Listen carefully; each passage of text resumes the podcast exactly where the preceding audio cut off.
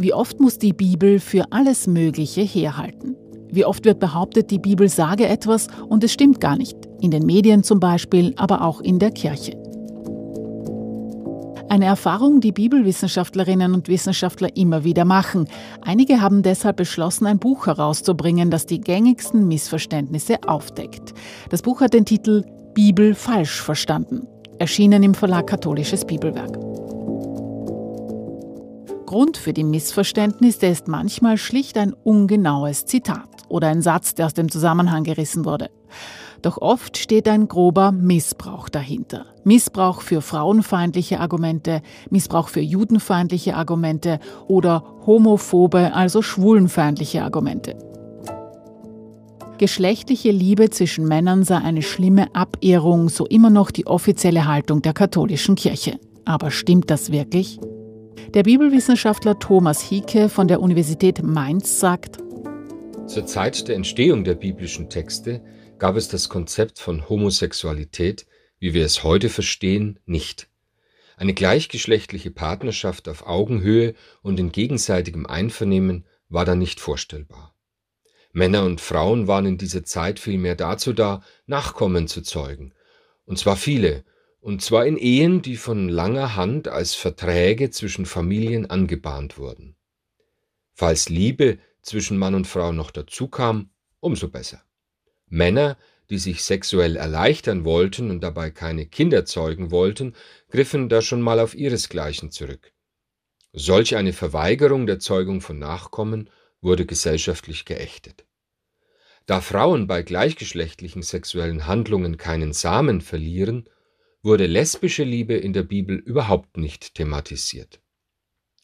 Homosexualität als eine Liebesbeziehung zwischen zwei Menschen die gleichen Geschlechts sind, die sich in ihrer Beziehung gegenseitig wertschätzen, die einander vertrauen und Verantwortung füreinander übernehmen, ist biblisch gesehen in Ordnung, ohne dass das ausdrücklich gesagt wird. Der Bibelwissenschaftler Thomas Hicke. Wie aber steht es dann um die Männer von Sodom? Sagt die Bibel nicht, dass sie böse waren? Worum geht es? Die Männer von Sodom kommen zum Haus des Lot. Lot beherbergt Gäste in seinem Haus. Gastfreundschaft ist ja etwas Heiliges. Die Männer von Sodom wollen nun, dass die Gäste herauskommen, damit sie mit ihnen verkehren. Lot will das verhindern, weil es böse ist, heißt es im Buch Genesis Kapitel 19. Thomas Hicke sagt, in der Geschichte gehe es gar nicht um Homosexualität. Nicht nur, weil das Wort damals gar nicht existierte. Diese Erzählung wurde im Lauf der Kirchengeschichte benutzt, um gleichgeschlechtliche sexuelle Handlungen unter Männern zu verdammen. Schnell wurde dann der Begriff Homosexualität, der erst ja in der Neuzeit geprägt wurde, mit Genesis 19 in Verbindung gebracht. In Genesis 19 geht es nicht um Homosexualität. Vielmehr heißt es in Vers 4, dass die Männer von Sodom, jung und alt, alles Volk von weit und breit sich versammelte. Sollten wirklich alle Männer von Sodom homosexuell gewesen sein? Das ist Unsinn. Was wollten die also? Sie wollten die Gäste von Lot, die als Fremde von ihm beherbergt werden, demütigen durch sexualisierte Gewalt. Es geht also gar nicht um eine gleichgeschlechtliche Partnerschaft in gegenseitigem Einvernehmen, sondern um Vergewaltigung mit dem Ziel der Entwürdigung. Das wird in Genesis 19 geächtet. Der Bruch des Gastrechts und die versuchte sexualisierte Gewaltanwendung an Fremden. Lot tritt für die Fremden ein, die seine Gäste sind. Lot wehrt sich also nicht gegen das, was wir heute Homosexualität nennen, sondern er wehrt sich dagegen, dass Gästen Gewalt angetan wird. Er sagt zu den Männern von Sodom, tut doch nicht das Böse. Statt der Gäste bietet ihnen Lot etwas Ungeheuerliches an, seine Töchter. Doch dazu kommt es Gott sei Dank nicht. Das mit den Töchtern zeigt einmal mehr, dass es nicht um männliche Homosexualität in Genesis 19 geht, sondern um sexualisierte Gewalt. Hier will ein zügelloser Mob seine fremdenfeindliche Wut ausleben. Und damit die gleichgeschlechtliche Liebe zweier partnerschaftlich verbundener Menschen zu vergleichen, ist falsch und menschenverachtend. Wer seine homophoben, also schwulenfeindliche Tendenzen hinter Bibelversen versteckt, möge einmal nachdenken, welche psychische Gewalt er damit anderen Menschen mit anderer sexueller Orientierung antut. Fassen wir zusammen. Gleichgeschlechtliche sexuelle Handlungen sind nach der Bibel zwar verboten, weil sie keine Nachkommen hervorbringen, aber das, was wir heute Homosexualität nennen, wird in der Bibel nicht ausdrücklich erwähnt. Eine Liebesbeziehung zweier Menschen gleichen Geschlechts ist biblisch gesehen in Ordnung. Was ist also die Grundhaltung, die laut Bibel gegenüber Menschen mit homosexueller Orientierung geboten ist? Die maßgebliche Grundhaltung ist die, dass wir alle Menschen sind, mit männlichen und weiblichen Anteilen, aber insgesamt von Gott gewollt und als Abbilder Gottes geschaffen. So steht es im Buch Genesis Kapitel 1 26 bis 27. Uns wird es allen besser gehen, wenn wir im anderen endlich wieder nur den Menschen sehen. Nicht den von der anderen Partei, von der anderen Nation, von der anderen Hautfarbe oder von der anderen Religion oder von der anderen sexuellen Orientierung. Dann können wir nämlich das Gebot von Levitikus 19, 18 befolgen. Liebe deinen Nächsten, er ist wie du, nämlich ein Mensch und Geschöpf Gottes. Diese Grundhaltung vermisse ich in den vielen Konflikten, von denen ich in den Nachrichten höre. Aber in meinem Alltag finde ich diese Grundhaltung fast immer. In meinem Umfeld gehen die meisten Menschen menschlich mit mir und untereinander um, wenn sie sich nicht von Idioten aufstacheln lassen.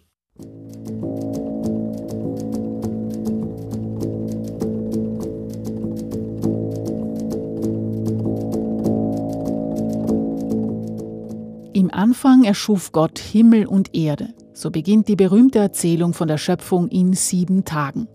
Am siebten Tag vollendete Gott das Werk, das er gemacht hatte, und er ruhte am siebten Tag. Und Gott segnete den siebten Tag. Eine fundamentalistische Bibelauslegung nimmt den Text wortwörtlich als eine Art Lehrbuch für Astrophysik. Die Schöpfung in sechs oder sieben Tagen ist so nicht gemeint. Unser naturwissenschaftliches Weltbild gab es damals noch nicht. Da hilft es auch nichts, wenn man aus sechs Tagen 6000 Jahre macht. Haben wir es also in der Bibel mit einem überholten Weltbild zu tun, ohne Bedeutung für heute? Das behaupten jene, die den Bibeltext ablehnen, die Gegenreaktion also, sie ist genauso falsch. Die Schöpfung in sieben Tagen ist vielmehr eine mythologische Geschichte mit Wahrheiten, aber nicht naturwissenschaftlichen Wahrheiten. Wer den Bibeltext ernst nimmt, dem tut sich ein beeindruckendes Szenario auf. Eine Welt, die von ihrem Anfang her, sprich im Grunde gut ist, von Gott gesegnet. Dann wird deutlich, was alles schiefläuft und was zu tun wäre. Gerechtigkeit, Weltfrieden, Klimaschutz und so weiter.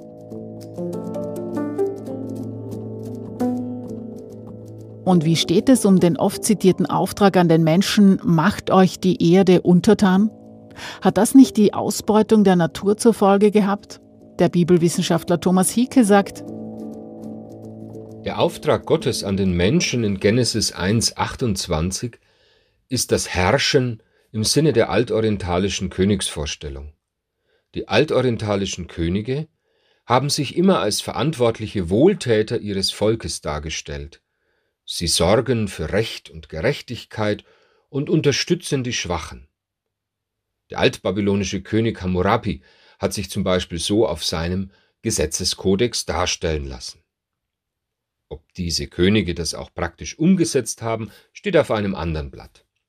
Aber in diesem Sinne soll der Mensch als Stellvertreter Gottes auf Erden, übrigens ist das jeder Mensch, nicht nur der König, für die Schöpfung Gottes sorgen.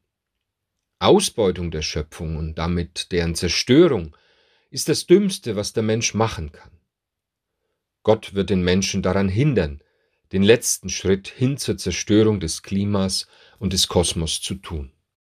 Der Bibel und dem Christentum wird oft vorgeworfen, sie hätten mit ihrem Weltbild die Ausbeutung der Umwelt gefördert. Die ökologische Krise gründet auf einer, wie wir gesehen haben, falschen Bibelinterpretation.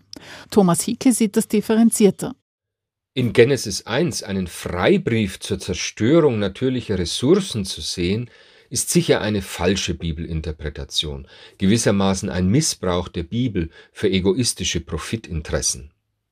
Ich glaube aber, dass diejenigen, die für die Zerstörung der Umwelt verantwortlich sind und ein nachhaltiges Wirtschaften verhindern, sich einen Dreck um die Bibel scheren, sondern einfach nur ihrer eigenen Gier nachgehen. Wer mit wachem Herzen die Bibel liest, wird in dieser Welt Gottes Wirken und Schaffen sehen und sich entsprechend verantwortlich und ressourcenschonend verhalten. Die Kirchen aller Konfessionen betonen seit langem, dass eine der wichtigsten Gemeinsamkeiten der Auftrag zur Bewahrung der Schöpfung ist. Den Auftrag zur Bewahrung der Schöpfung muss man immer betonen, zu jeder Zeit der Geschichte und heute besonders. Aber dazu brauchen wir nicht unbedingt die Kirchen, es reicht der gesunde Menschenverstand. Klimawandel und Umweltzerstörung sind real und menschengemacht. Dass wir alle hier unser Verhalten ändern müssen, liegt auf der Hand. Es ist aber so bequem, einfach so weiterzumachen wie bisher. Gott wird das nicht zulassen. Derzeit hindert uns die Corona-Pandemie an sehr vielem, vor allem aber an umweltschädlichen Exzessen, übertrieben häufige Flugreisen, Kreuzfahrten, überflüssige Autoreisen und anderes mehr. Ich sehe hier einen Zusammenhang, aber das ist ein anderes Thema. Die Botschaft der Bibel wäre so wichtig, sagt Thomas Hicke gerade heute, doch wird sie gehört werden? Ich sehe hier auch ein gravierendes Problem. Die Kirchen, insbesondere die katholische Kirche, sind derzeit fast nur noch mit sich selbst beschäftigt und haben sehr viel Glaubwürdigkeit verloren. Wenn die Kirche nun vehement für eine Veränderung des Lebensstils eintritt und zur Bewahrung der Schöpfung aufruft, ist das zwar richtig, aber man wird ihr das nicht mehr abnehmen. Das ist fatal. Dabei wäre die Botschaft der Bibel so wichtig für die gesamte Menschheit. Alle Menschen, gleich welcher Hautfarbe, Religion, Nation oder sexuellen Orientierung, sind Gottes Geschöpfe. Und diese Welt ist Gottes Schöpfung, und zwar ein Lebenshaus für alle, Menschen, Tiere und Pflanzen. Wir müssen alles dafür tun, dieses Lebenshaus zu erhalten.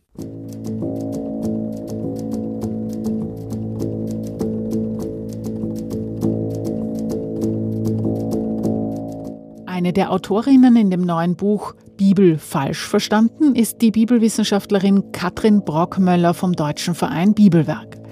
Dass man sich fälschlicherweise oft auf die Bibel beruft, weiß sie aus Erfahrung und dass vielen einfach die Argumente fehlen. Was bedeutet es etwa, dass die Frau nach dem Mann geschaffen wurde? Menschen, die viel Bibel lesen und für die sind wir im Verein ja auch da, die haben sozusagen nochmal andere Probleme, weil über die Probleme sind sie schon drüber. Aber sozusagen Leute, die nicht selbst so viel Bibel lesen oder die da keinen Kontext haben oder die auch in ihrem Verein keinen Ort haben, die stehen natürlich hilflos davor.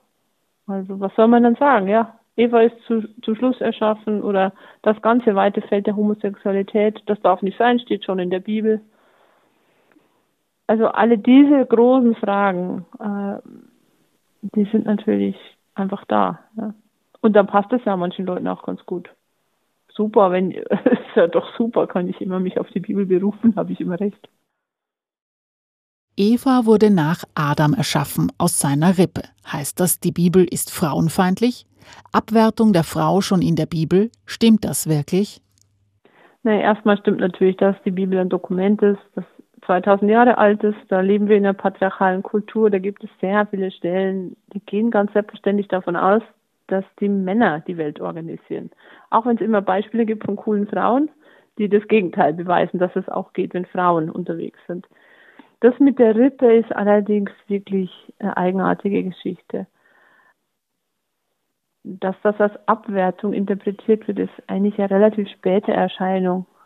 Also nach dem ersten Text, Genesis 1, schafft Gott Mann und Frau als sein Abbild. Als Abbild Gottes schuf er sie und er segnet sie. Da ist man gar keine irgendwie Hierarchie der Geschlechter. Dann gibt es einen zweiten Text, dieses die sogenannte Paradieserzählung, die eine, aus einer anderen Tradition kommt und dann zusammengestellt wurde. Und in dieser Tradition wird so erzählt, dass Gott einen Erdling, einen Menschling schafft der heißt auch Adam im Hebräischen und das ist dann auch so ein Wortspiel, weil aus dem Adam, dem Menschling, wird dann später der Mensch mit dem Namen, männliche Mensch mit dem Namen Adam. Und da schafft Gott ein Menschenwesen Und das Menschenwesen ist so einsam.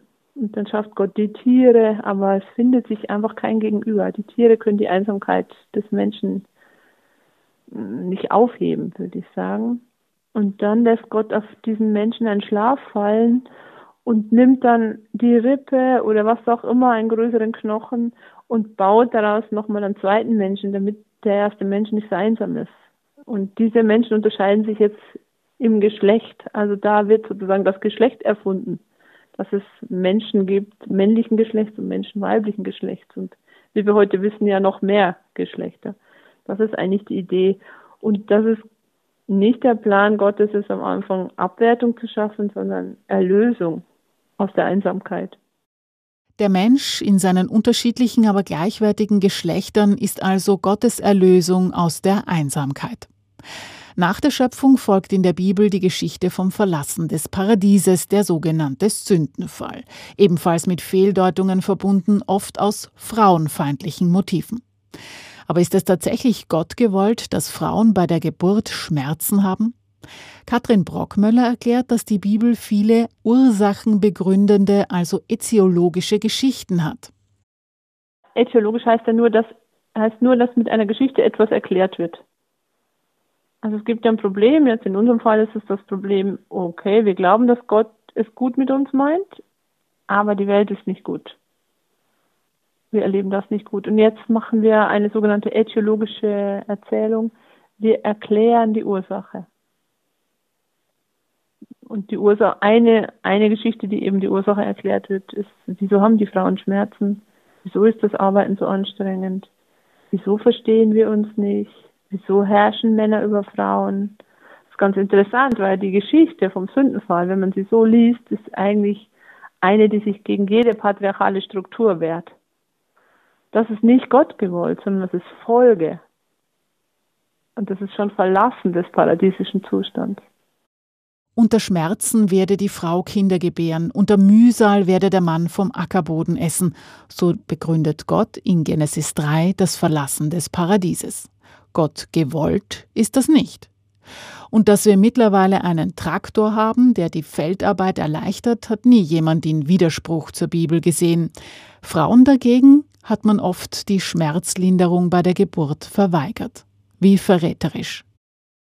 Die Wirkungsgeschichte des Textes zeigt, dass er falsch und missbräuchlich verwendet wurde, auch schon im Neuen Testament. Ich mache nochmal auf die Wirkungsgeschichte zurück, weil ich will es Ihnen nicht verheimlichen. Es gibt im ersten Timotheusbrief, äh, da gibt es wirklich eine Stelle, ich glaube, dass viele Frauen, unsere Mütter vor allen Dingen auch noch damit schon Schwierigkeiten hatten, denn es heißt da wirklich im Kapitel 2, denn zuerst wurde Adam erschaffen, danach Eva. Und nicht Adam wurde verführt, sondern die Frau ließ sich verführen. Also, man immer, Adam hat auch gegessen, ja. Und dann heißt es wirklich, sie wird aber dadurch, nämlich die Frau, sie wird dadurch gerettet werden, dass sie Kinder zur Welt bringt. Das würde ich sagen, ist schon wirklich Fehldeutung der, dieser Geschichte. Das ist schon Wirkungsgeschichte, ja. Und die ist dann fatal geworden für Frauen. Viele, viele, viele Generationen von Frauen. Bis heute vielleicht sogar. Aber man darf ja auch zu manchen biblischen Texten einfach sagen, nein, sehe ich heute anders.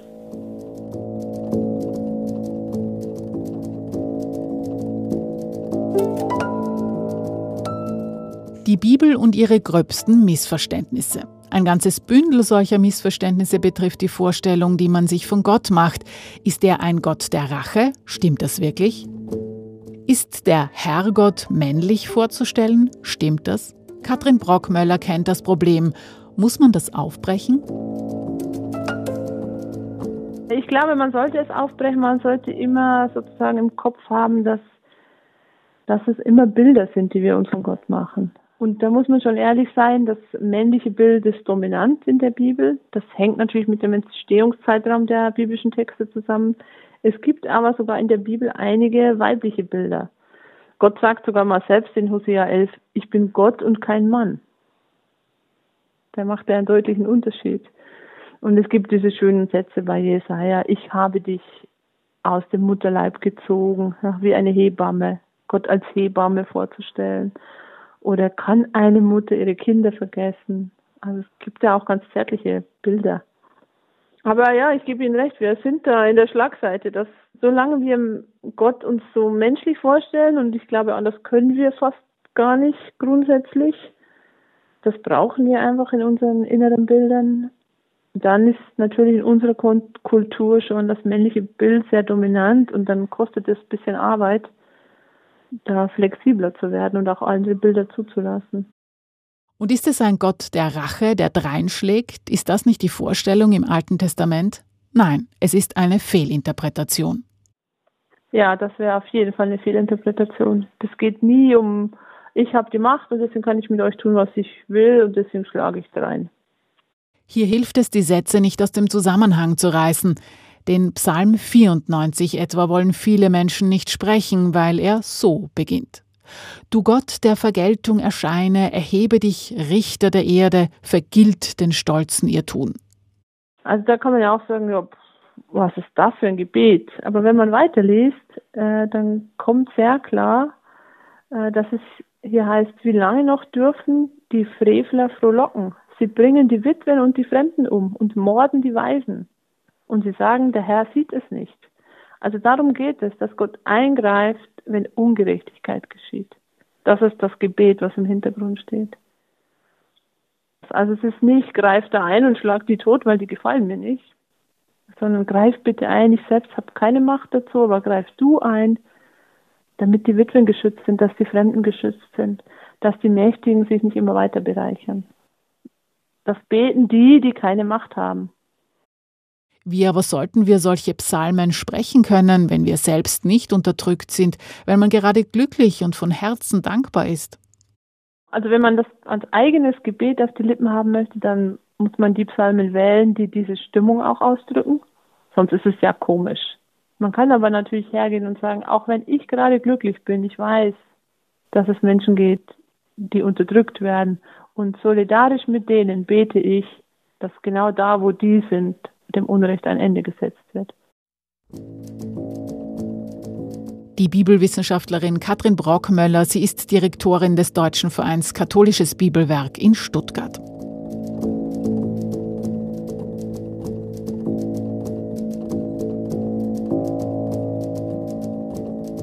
Dass Gott im Alten Testament als rachsüchtig dargestellt werde, ist eine Fehlinterpretation, benutzt für judenfeindliche Argumente, mit all den schlimmen Folgen bis zur Judenvernichtung im 20. Jahrhundert. Übrigens, man sollte immer alttestamentlich sagen, nicht alttestamentarisch. Das ist falsch, erklärt der Bibelwissenschaftler Thomas Hieke. Das falsche Adjektiv alttestamentarisch entstand in der Epoche der Romantik. Es wurde schon sehr früh verwendet, um mit dem Alten Testament zusammen das Judentum bzw. jüdische Menschen abzuwerten und eine künstliche und falsche Trennung zwischen dem christlichen Gott des Neuen Testaments und dem Gott der Juden aufzuziehen. Vor allem dann in der Zeit des Nationalsozialismus wurde alttestamentarisch dafür verwendet, jüdischen Glauben und jüdische Traditionen zu verunglimpfen und abzuwerten. Das Wort ist also Nazideutsch und sollte keinesfalls mehr verwendet werden. Das richtige Adjektiv ist alttestamentlich.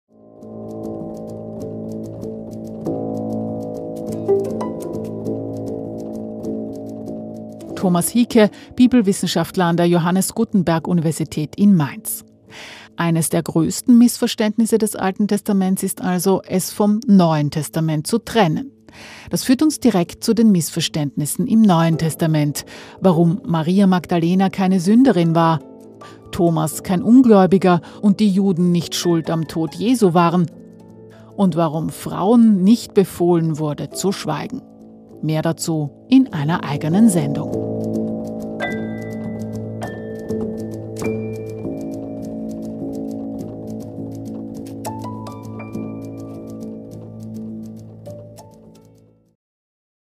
Eine Achtung Bibelsendung von Stefanie Jeller.